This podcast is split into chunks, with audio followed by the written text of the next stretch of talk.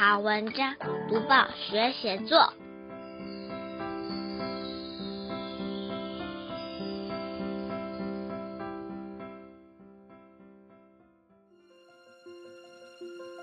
各位小朋友好，我是国语日报的林伟主编。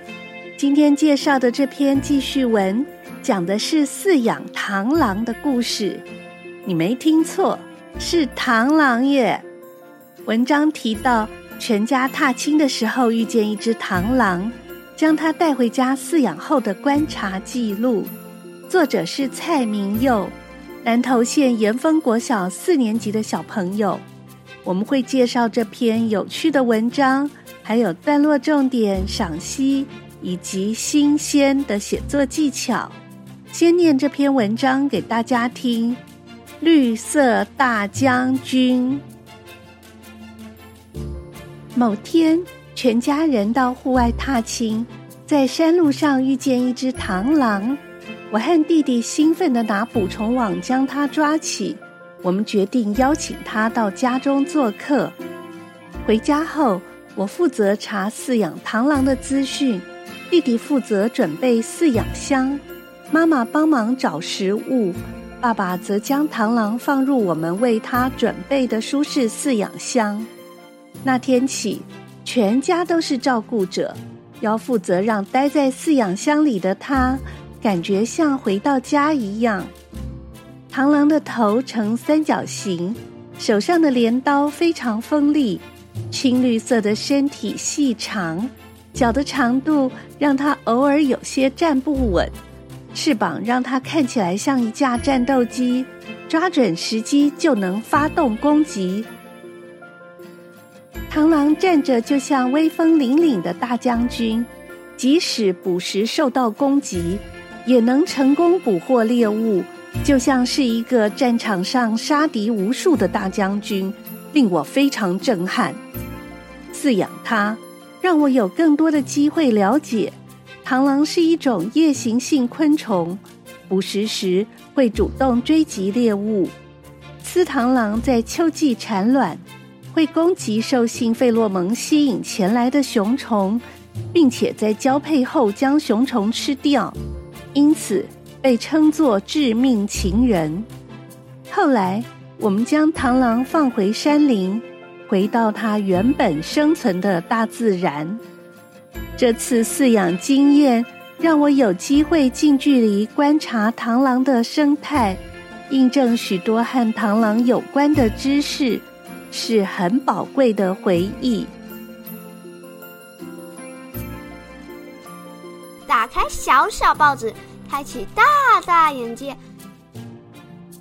现在我们一起来看一看，要写这篇文章段落该怎么安排。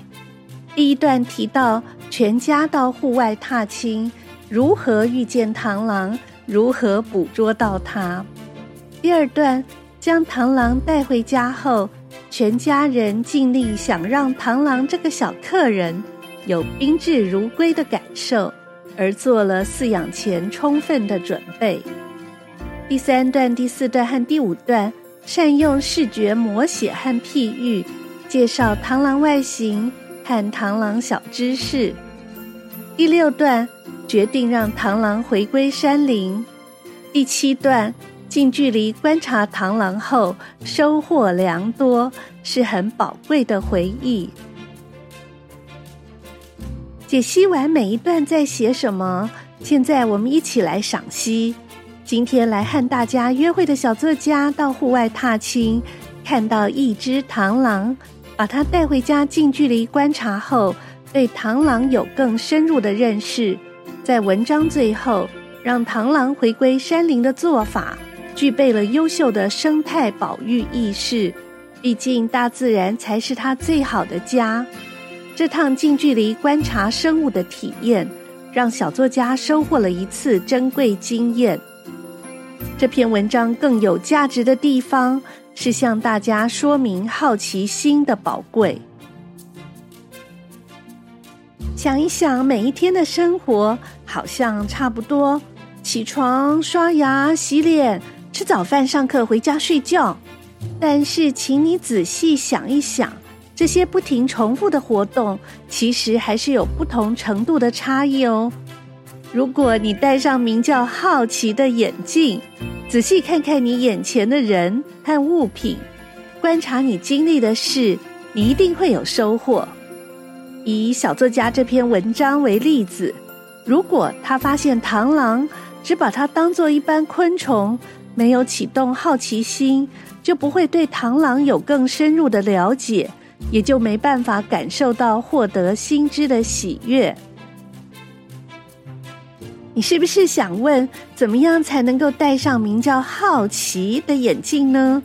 如果你会想到这一点，那非常棒，表示你已经做到了第一步。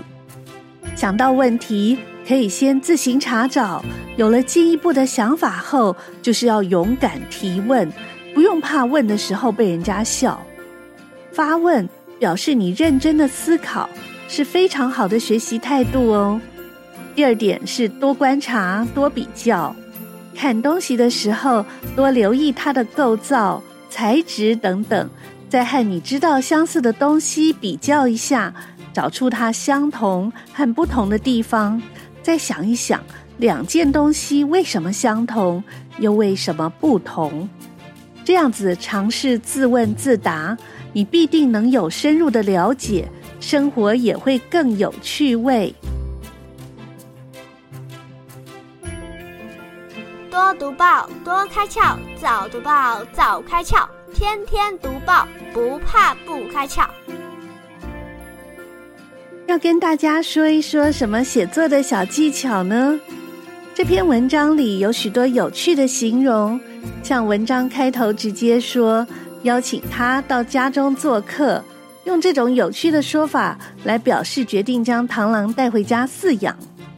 还有在表现螳螂的模样，说明翅膀的时候是写像一架抓准时机就能发动攻击的战斗机，非常生动。片名的大将军，螳螂的别名致命情人，都是生动有趣的形容。今天的写作小技巧要特别提醒两个字：新鲜，要开发新鲜的形容词。想想有些影片、漫画、小说，你为什么爱看？因为它在短短的篇幅里，一定用了一些让你觉得很新鲜的形容，让你有了新鲜的感觉。只要你能够掌握新鲜的技巧，你的文章就会看起来很生动。我想了几个练习，让大家思考一下自己可能会怎样形容这样的场面。这几个练习都绕着下雨转。我们来听听看直接的写法，再听听看林良爷爷会怎样写。第一个是雨下得很多，如果是雨下得很大，可能会写说大雨滂沱，大雨倾盆，雨大得像盆里的水直往下倒。那雨很多呢，我想到的是连家里的大浴缸都可以装满。第二个是下雨天阳台的衣服没收，衣服会变得怎样？可能会说，晾在檐廊下的衣服都湿了。如果很湿很湿，可能会说都湿透了。第三个会怎样形容雨天街上经过的路人？我想小朋友可能会形容大家撑着伞的画面，那就是伞花朵朵开喽。林良爷爷在《小太阳》里写到他年轻的时候住的台北市和平西路二段，在二月、三月常下雨的时候，家里没有除湿机，潮湿得很。当年马路铺得不平整，雨天的时候会出现深深浅浅的小水坑。他看见街上湿淋淋的路人，用了什么新鲜有趣的形容呢？听我来念念看。